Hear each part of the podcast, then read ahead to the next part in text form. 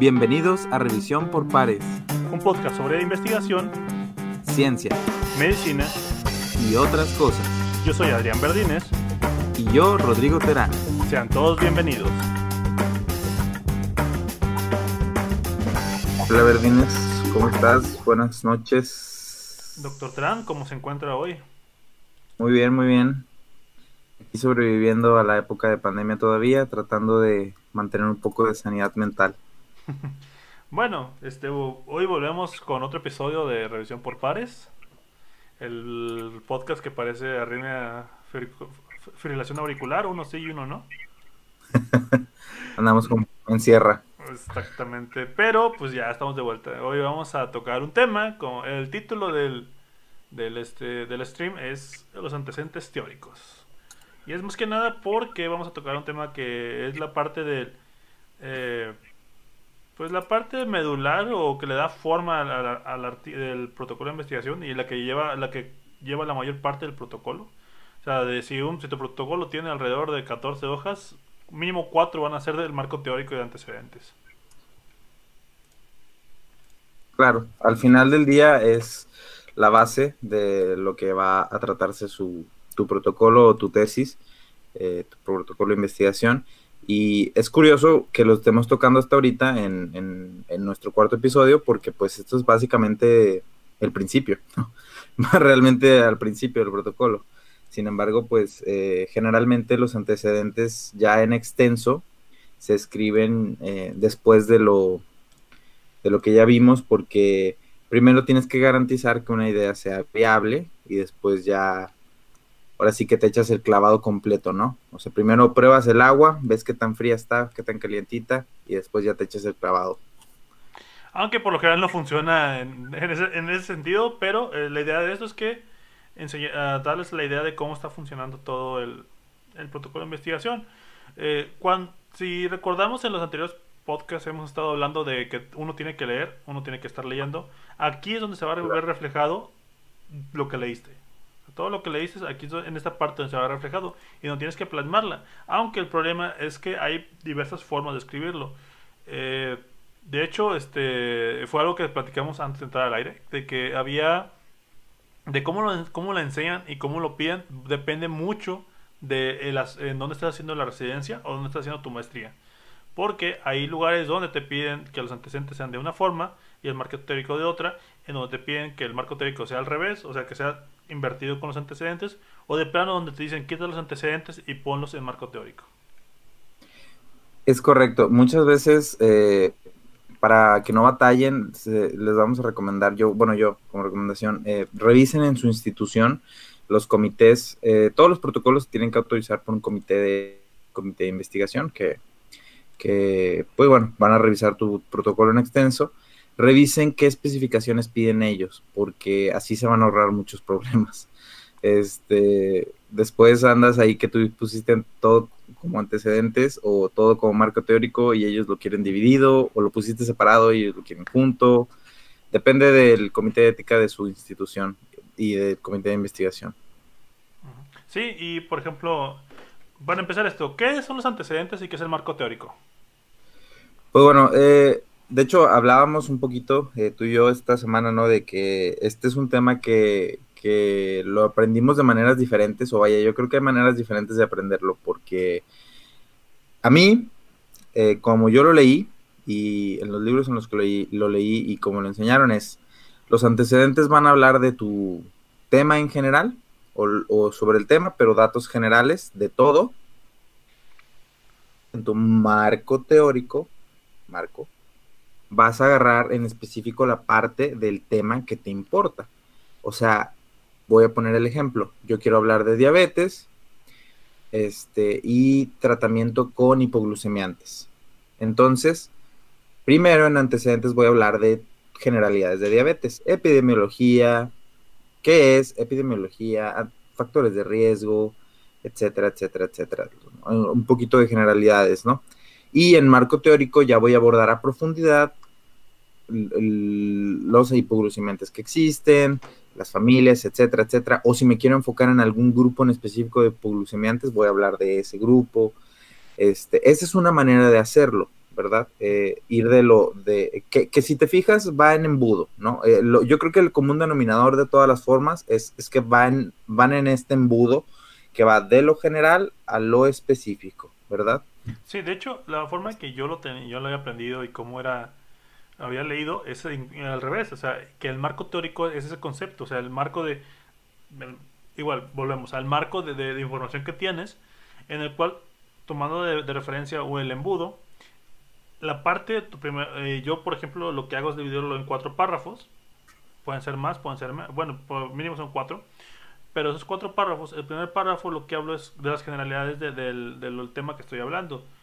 Eh, el siguiente párrafo hablo de ya específicamente de un problema que estamos planteando o algo que se quiere investigar. Por ejemplo, si estamos hablando de diabetes, el primer párrafo lo que hablo es generalidades de la diabetes, complicaciones, bla, bla.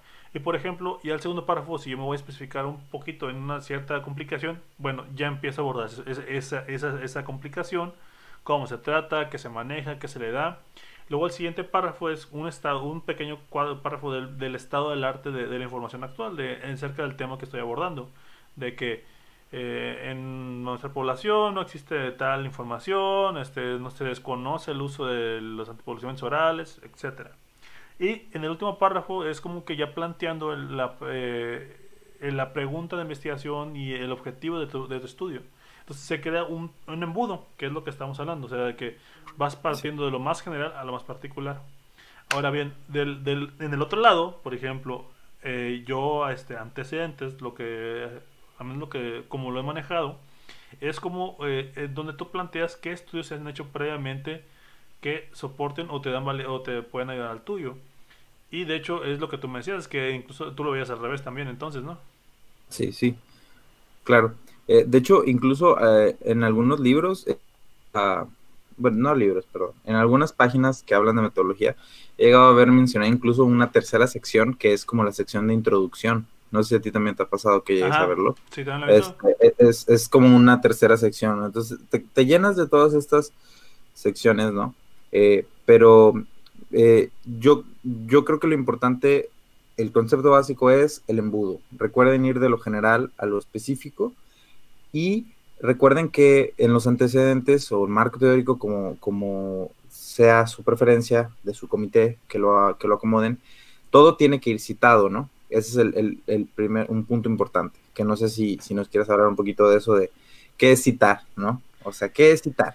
Ah, es el mayor problema, o por lo general, que a todos da flojera hacer. El citar Exacto. es este digamos que tú cuando te obtienes una idea, eh, sacas una idea o vas a referenciar algo, tienes que poner pues de dónde lo sacaste. Eso es una cita.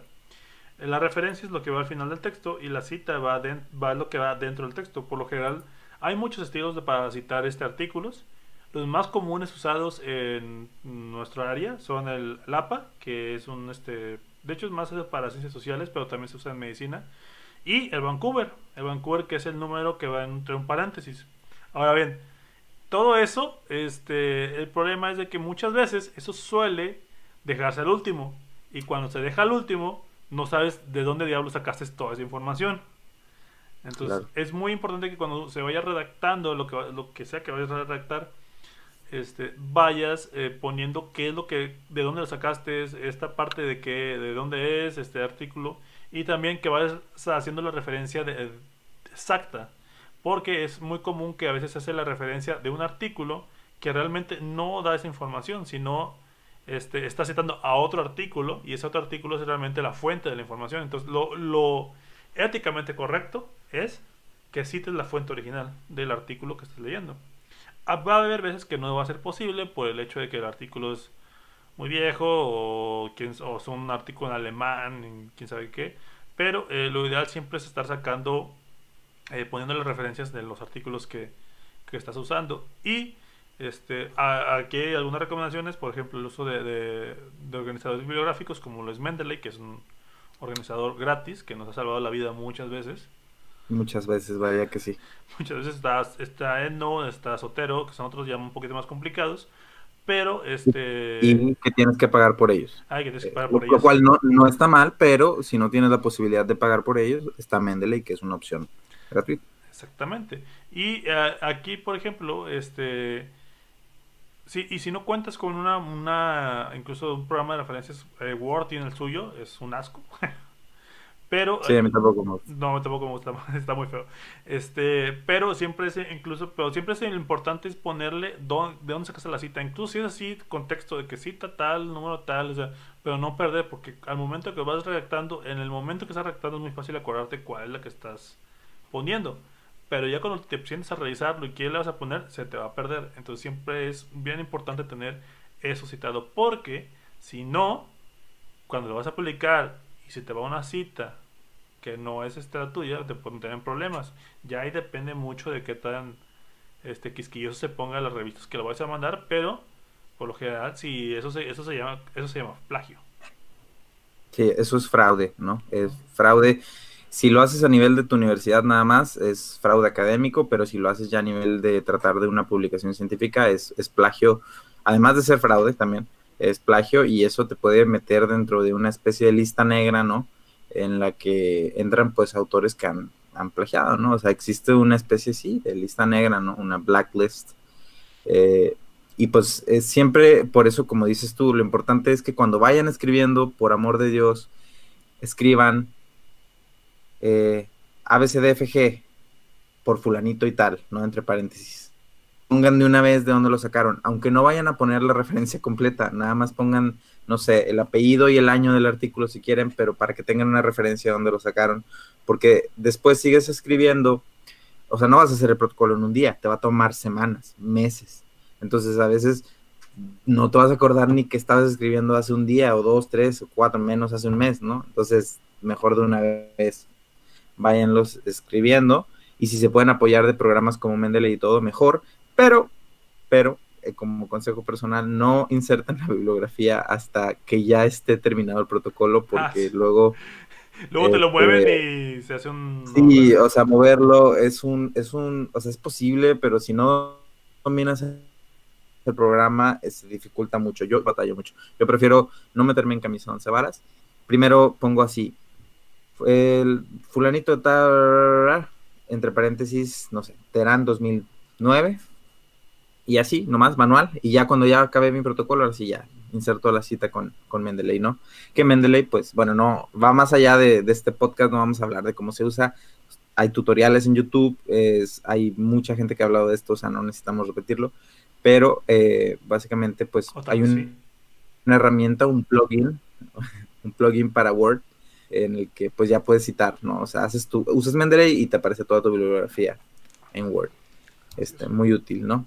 No hagan plagio, por favor. El otro día, eh, o sea, yo creo que, o sea, la, la, ética cuídenla mucho porque, o sea, uno cree que, que la gente no se da cuenta, pero la gente se da cuenta. En estos tiempos modernos, no es como antes donde solo había libros físicos y, bibliotecas físicas.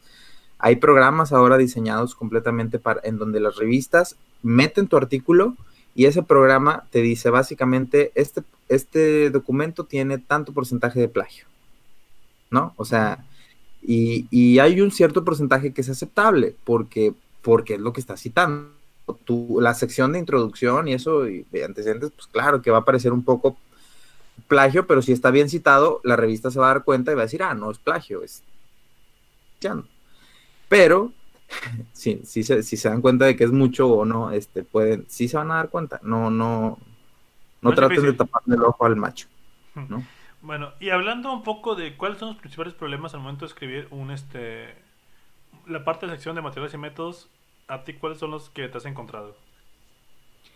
Yo creo que el tener demasiada información, para empezar. O sea, eh, en estos tiempos, o sea, tú te metes a leer, o sea, a buscar de cualquier tema y te vas a encontrar chorro mil artículos, este, y a lo mejor dices, no encuentro lo que quiero, no encuentro lo que estoy buscando, este, no encuentro la cita exacta, Dios mío, y entonces, o puede ser que tengas tantas citas o tanta información que no sepas ni qué agarrar, ¿no? Este, ese es un problema muy grande, el filtrado de información eh, hay gente que dice, e, esto es un tema, ¿no? Hay gente que dice, con el puro título sabes si te sirve o no el artículo.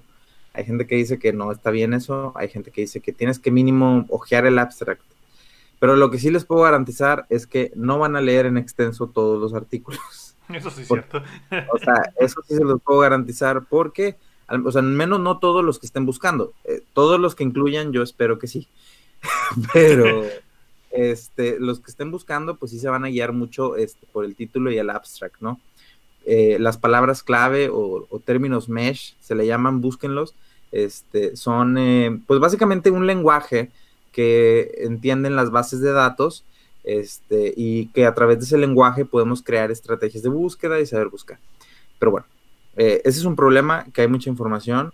otro problema es, yo creo que lo, que lo que le pasa a cualquier escritor, ¿no? Sea ciencia o sea ciencia ficción, literatura, lo que sea, el bloqueo creativo. De repente, como que empiezas con todas las ganas y estás escribiendo, y es como ese episodio de, de Bob Esponja, ¿no? Donde tenía que hacer un ensayo. Y te quedas este, haciendo todas las cosas que no, nada que ver. Y te quedas haciendo todas las cosas que nada que ver, ¿no? Y tú, según tú, estás avanzando, ¿no? Y que al final solo, me acuerdo, ¿no? O, o algo así como de, o no me acuerdo qué escribe. Sí. Este, y que estás así como que el tiempo se acaba, esponja.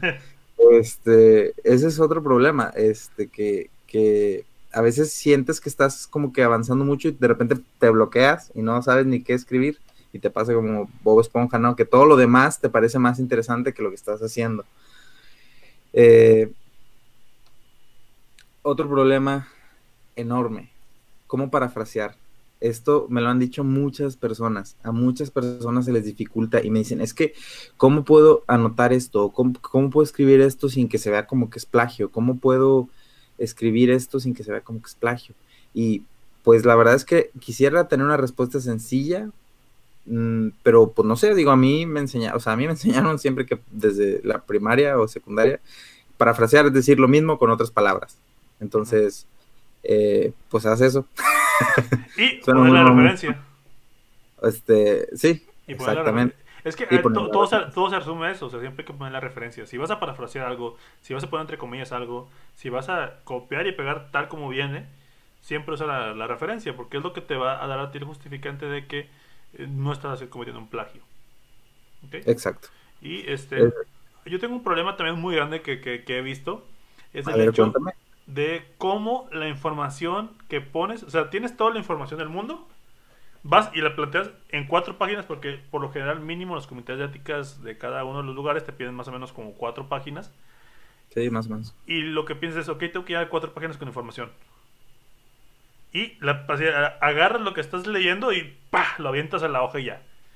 Y así, así. Y no, o sea, tienes que llevar, como mencionó Terán, es muy similar a escribir como de manera no científica, o sea, de, manera ficción. Tiene que haber un orden. Una novela, por ejemplo, tiene que haber un orden.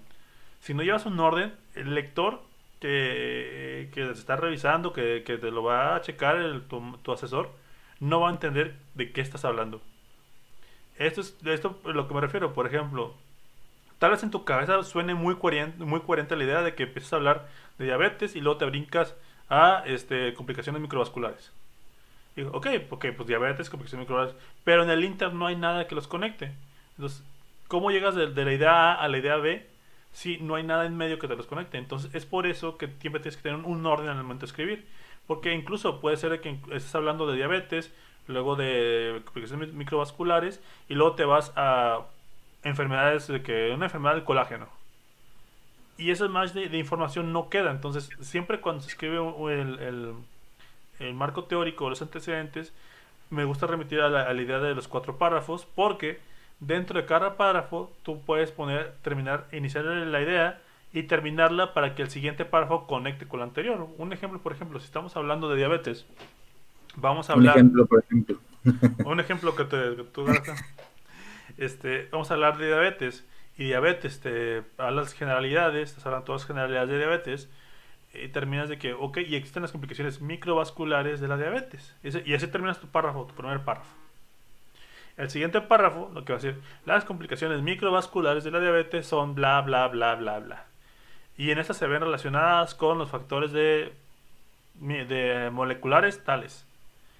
Acabando ese párrafo, tú tienes la siguiente conexión de brincarte ya a factores moleculares. Los factores moleculares entonces ya tienes una, ya tienes una coherencia en tu escrito.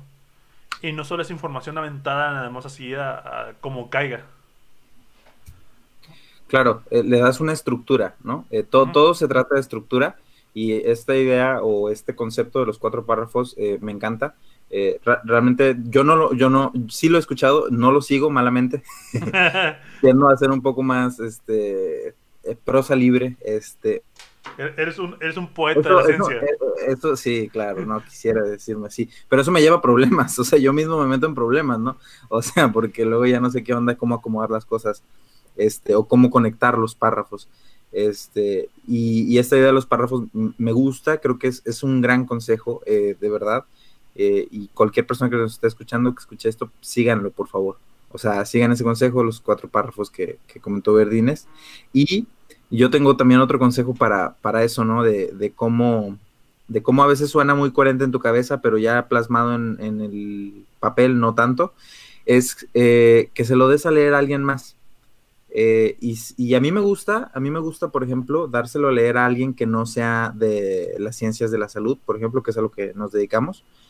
Este, porque yo quiero hacer mi escrito, o sea, de tal manera que esté tan ordenado que cualquier persona me pueda seguir el hilo.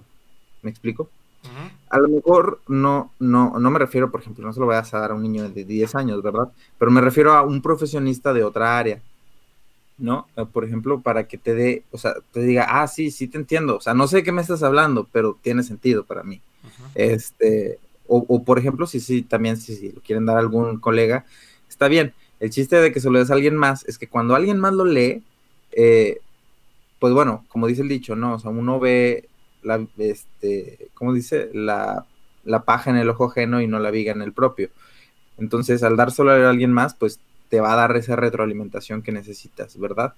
Este, y bueno, a ver quién te diga, no, sí, esto está bien chido, es la idea revolucionaria, pero aléjense de esos comentarios, porque este, el hombre que acepta ser adulado acepta ser dominado.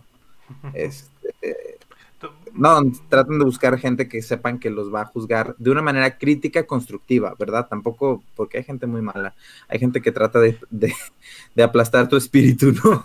Este, antes de que empieces este, y tú así de que, ay, pero pues es que yo tenía esta idea y te la rompen en pedazos. No sirve. Este, y no, y es triste porque hay asesores, yo lo he visto. No lo he vivido afortunadamente, pero lo he visto. o sea, muy, muy, eh, digamos, agresivos. agresivos. A falta de mejor porque Este es un programa. Este, pero sí, dárselo a alguien más siempre va a ayudar, ¿verdad? Este, y bueno, una vez que ya empezaste a, redactarlo, ¿no? Y que tienes este orden de los párrafos, que ya estás eh, referenciando correctamente, ¿no? Eh, y que, bueno, alguien te pueda ir dando tu opinión, este, recuerden que eh, nunca la primera versión va a ser la final. Y como consejo, cuando les hagan correcciones, no corrijan sobre el documento original. Eh, copien el documento, hagan uno nuevo y, y, empiecen una versión 1.1 y luego versión 1.2 y así hasta que llegues a 3 millones o los que sean necesarios. Pero eso me gusta porque luego, luego pasa y, y hasta vi un meme de eso de Among Us, de que, de que cuando, cuando tu asesor te, te revisa algo y te critica algo que él mismo te dijo que pusieras. ¿Quién fue? No, o sea, este, ese meme me gustó mucho porque es cierto, ¿no? O sea, a veces va a haber gente que te aconseje o que te esté asesorando y te diga, no, sí, sí, sí, sí, pon esto. Y a lo mejor en dos, en un mes o en dos meses te dice, oye, quita esto, esto no, esto no me gusta. ¿Por qué lo, y ¿por qué lo pusiste? ¿Por qué lo pusiste? Y ya ni te acuerdas cómo estaba. Entonces, no puedes regresar el tiempo, ¿no? Una vez que ya guardaste el archivo. Por eso mejor escriban eh, documentos de Word diferentes. Eso es un buen consejo, de verdad. Eh, yo, por ejemplo, lo que hago para esto es de que pongo el nombre del documento. Ah, nunca lo guarden como formato final, final. Siempre es como que pongan el, nombre de su formato, o sea, su, su archivo.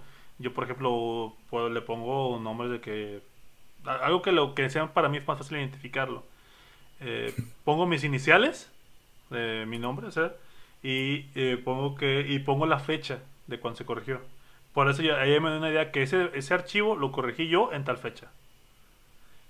eso, eso me funciona a mí mucho. Y este, nunca hay que poner el, el, protocolo final final, protocolo ya para enviar, protocolo porque te va a hacer un despapalle con eso. Es muy horrible, yo lo hice al principio, no funcionó, perdí quién sabe cuántos archivos, pero este, este, no se debe hacer eso. Echando a perder se aprende, dicen amigo, no te preocupes. Este.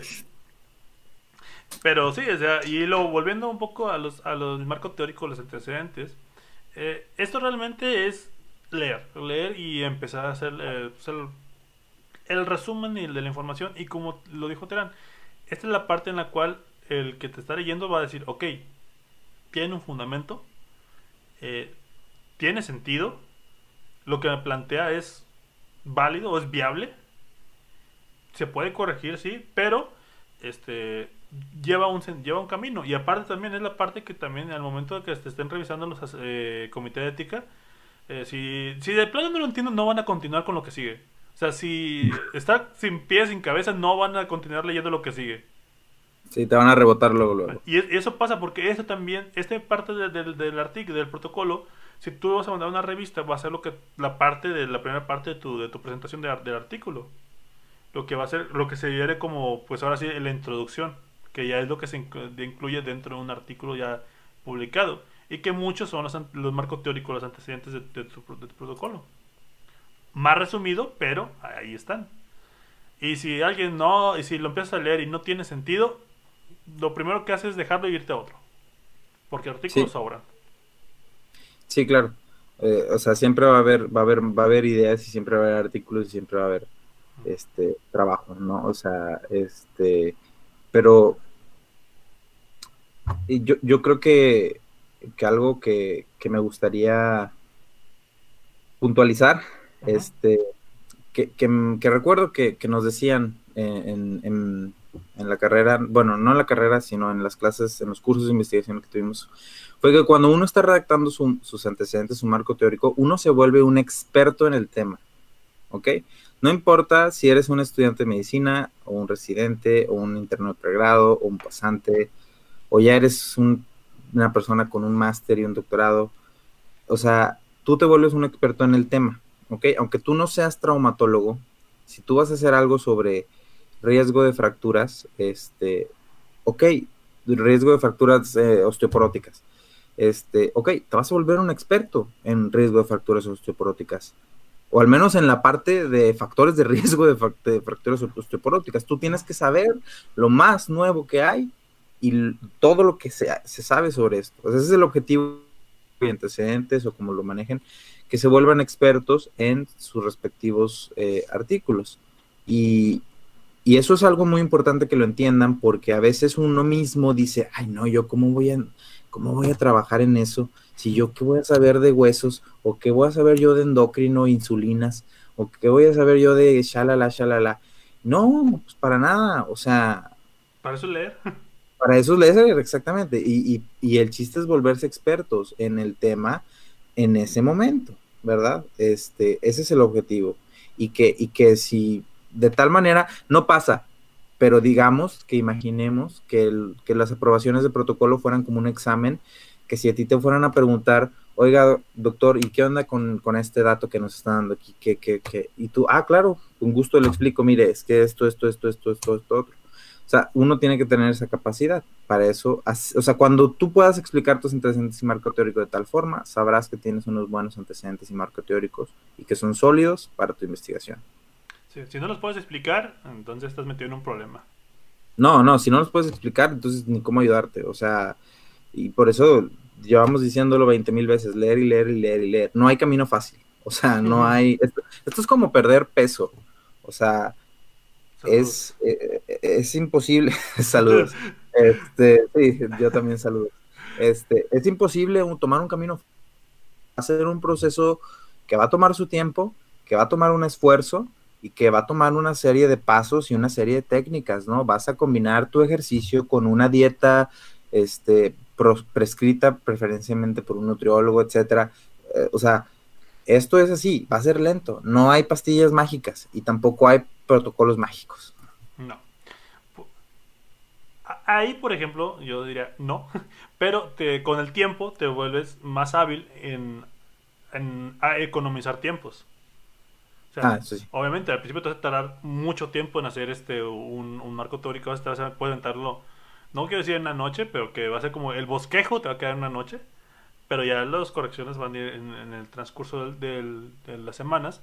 Pero conforme vas practicando, obviamente esto se va haciendo más fácil, porque también es cuestión de práctica, también es... Y lo, por ejemplo, lo que mencionabas de... No, nunca leemos los artículos completos, Creo que esa es una idea que se tiene muy errónea de que, y eso es mucho en medicina, que cuando tomas un artículo que vas a hacer para lo que sea, o sea, para estudiar o para tu marco que piensas que tienes que leerlo de, del título hasta el último autor citado, la última referencia bibliográfica. Y la verdad es que no, o sea, te vas, vas aprendiendo qué leer, qué no leer, qué buscar, este, qué ir descartando, por ejemplo, una, una este, eh, y eso es parte de lo que es la, la parte de filtrar información porque pues tienes que leer 27 artículos, no lo vas a leer los 27 artículos, tienes que estar descartando. Y ahí, por ejemplo, de que algo que nos enseñó mucho un doctor de, de, la, de los cursos que tomábamos es leer la parte de, materiales y métodos, que al principio es lo que te brincas, porque dices, qué flojera leer materiales y métodos. Pero es que si, si, tienes, si lees materiales y métodos y es algo que está muy, muy bien escrito, muy bien diseñado, es, ok, me quedo en ese artículo. Porque si sabes que de ahí ya no está bien hecho, ya valió chosto el, el, el, artículo, el resto del artículo. No, no pudiste haber hecho un mejor comentario, viejo. no, no me acordaba de eso, no me acordaba de eso, me lo acabas de recordar, pero literalmente así lo dijiste y me vino a la mente el momento en el que nos lo dijo. Es totalmente cierto.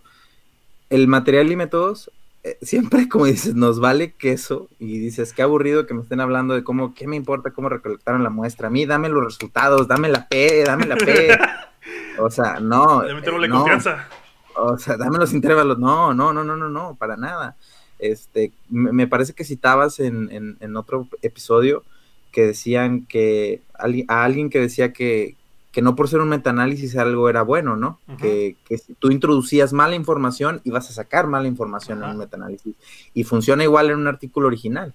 Si tus métodos están mal, tus resultados van a ser de mala calidad. O sea, y no te van a servir. Y al final vas a haber perdido tu artículo que tiene resultados que pues, sirven para el perro, porque la metodología está mal y porque no está bien hecha. y eh. que se publican miles de artículos diarios. O sea, y como dices tú, ¿qué más quisiéramos leerlos todos? Pero ¿quién tiene el tiempo? O sea, ¿quién tiene el tiempo de leerse todo lo que se publica diario? O sea, ya quisiéramos, ¿no? Que aprender tanto. Yo sí. Es posible, es imposible. Pero, sí, o sea, eso yo creo que es lo importante, es que cuando vayas a leer un artículo, y, eso también me, es lo que me gusta de que al momento de leer y empiezas a agarrar práctica leyendo artículos, te haces más este pues más piqui con saber qué te sirve, qué no te sirve, qué me fijo, en qué no me fijo. Este, porque por ejemplo, una algo que se que no sé, me causa mucho digamos malestar o ahí este es que se fijen en los autores. Ok. El que, que no, que los autores o sea, si el artículo está escrito pues X, ¿no? O sea, puede estar escrito por el premio Nobel de lo que quieras, y, pero si está hecho mal hecho, lo más, el marco teórico, los antecedentes y todo eso, pues qué. Claro, o sea, los autores son de lo menos importante. Digo, o sea, bueno, por ejemplo, si estás hablando de diabetes y, que, y me dices este, este autor que, que, es sumamente famoso, Ralph de Fronzo, ok, ok, Ralph, pero es una autoridad en el tema, ¿no? O sea, es, es uno de miles de expertos en diabetes, no vas a conocer a todos. Ok, vas a conocer a los más top. ¿Qué te importa quién lo escribió? Y me preocúpate en, de que esté bien hecho el artículo. y contrastar la información. Y con, exacto, correcto. O sea, eh, al momento de buscar, eso es, eso es importante. Que no, no fíjense más en, en, el título, porque si desde el título, los títulos, y los títulos están gachos, ya te está hablando de que no, algo no está bien. ¿Y se acuerda, doctor, cómo, era, cómo eran algunos de los títulos que, que, nos comentaban que si lo ves así ya no lo ya no lo, ya no lo continúes, ya no lo, ya no lo abras? Pues no me acuerdo, pero yo recuerdo, no de todo, pero algunas características. Cuando dicen, por ejemplo, a mí me molesta mucho, ¿no? Que digan, este, prevalencia no sé qué en una población del norte de México. A veces o sea, cosas así. o sea, cosas tan específicas que dices, ok, pero ¿realmente necesitas ser tan específico? O sea... a, mí, ¿sabes cuáles son los que, que, le huyo mucho? A los que incluyen una pregunta dentro del título. Uf, sí, cómo les encanta poner las preguntas. Fíjate que ese es un punto que, recientemente platicando con, la asesora de mi tesis me, lo señaló y me, lo dijo, pero me lo dijo así, o sea, el, título, el objetivo principal y la hipótesis son lo mismo, pero no están escritos igual. Digo, la pregunta, el título, la pregunta y la, la hipótesis, este... ¿Es lo mismo? es lo mismo, pero no está escrito igual. Entonces, no confíen en un artículo que, no confíen del todo en un artículo que está escrito como pregunta, porque eso no está correcto. O sea, al menos que sea de esos artículos que no son artículos este, originales, que son, como, reviews. Sí, eh, no, eh, les dicen eh, como, sí, comentarios o perspectivas. Sí. Ok, bueno, eso ya es otra cosa. Eso es... Con artículos originales, si te ponen una pregunta de que diabetes, la insulina es mala, Sí. Es como que no, bye. O sea. Sí, sí, claro. Dame ciencia, por favor. Dame ciencia. Exacto. Aliméntame. Pero bueno, este, yo creo que eso es lo, básico, ¿no? Para escribir unos, unos antecedentes. Este, no sé si tengas algún otro punto que te gustaría tocar. Pues no, o sea, lo único es lleven un orden. Acá, el dedo. Lleven un orden. Siempre hagan las referencias, este, el momento que estén escribiendo enséñenselo a alguien más para que les dé una opinión objetiva. Y si no es objetiva, al menos que les dé una opinión este, sincera. Hago esto porque no puedo levantar el del medio. Este. Se vería muy obsceno. No, es que no puedo levantarlo. O sea, no puedo. Estos dos no los puedo separar. O sea, no, tengo que levantar primero este y luego este. Este. Siempre guarden los archivos de manera diferente. Sí. Ok. Y este siempre que vayan a escribir, consideren que los va a leer alguien que no está familiarizado con su, trabajo. Entonces, eso es lo principal, esos tres, cinco puntos son los principales que yo creo que podemos sacar de, este, de, este, de esta charla. Y siempre que tengan dudas, dénselo a leer a alguien más.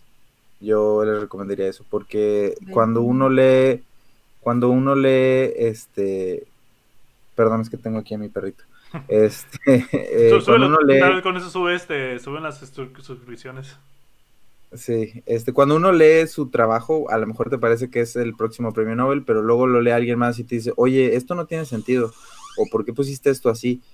O así, es, siempre, o sea, siempre alguien te va a dar otra perspectiva. Si, si, si están en duda, acudan a, alguien, ya sea un colega, un amigo, un asesor de tesis, un director de tesis, el, este, quien ustedes gusten, un profesor, pero busquen ayuda, no están solos, o sea, tampoco tienen que que solitos este, volverse de la noche a la mañana expertos en, ciencia y en redacción, ¿no? O sea, y bueno, todo toma tiempo. Y bueno, este, solamente pues para recordarles que tenemos ya página de, de, Twitter, que es Revisión X Pares. Tenemos página de Instagram, que es Revisión por Pares. Y estamos en Spotify también como Revisión por Pares. Este podcast también se va a subir ahí. Este, también ahora estamos en, Google Podcasts. ah, ya estamos en Google, Podcasts, estamos en Google Podcasts, es cierto.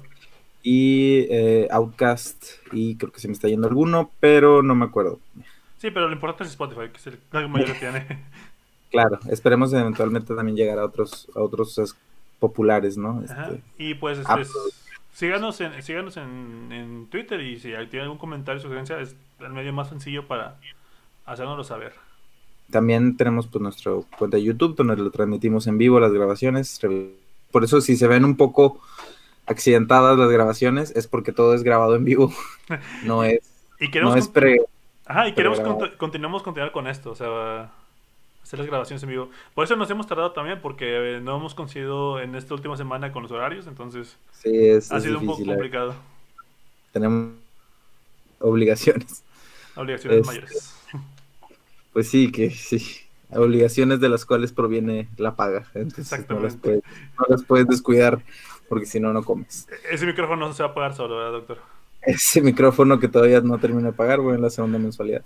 este, no se va a pagar solo. Pues bueno, entonces sería por esta semana. La siguiente semana, pues continuaremos con eh, la siguiente parte, que es marco teórico, digo, materiales y métodos. Materiales y métodos. Resultados, que es la siguiente y conclusiones. Bueno, discusión. Bueno, discusión. Hay que tocar discusión. Discusión, bueno, sí, discusión y conclusiones. Ahí lo podemos englobar en uno solo. Ah, podemos juntar, podemos, podemos jugar ahí un poquito. Este, por lo pronto para que sepan más o menos el temario que se irá. Ya después veremos qué onda. Y muchas gracias, buenas noches a todos y ahorita jugar a Among Us y estudiar. Un placer estar contigo una vez más, Verdines. Igualmente, doctor Terán. Que descansen y gracias a quienes nos estén escuchando, quienes nos escuchen. Dos personas que nos están viendo todavía. No, no importa si sean dos, una, y una, creo una. Que, y una que soy yo, pero pues, no hay problema. no importa, lo, lo hacemos por amor al arte.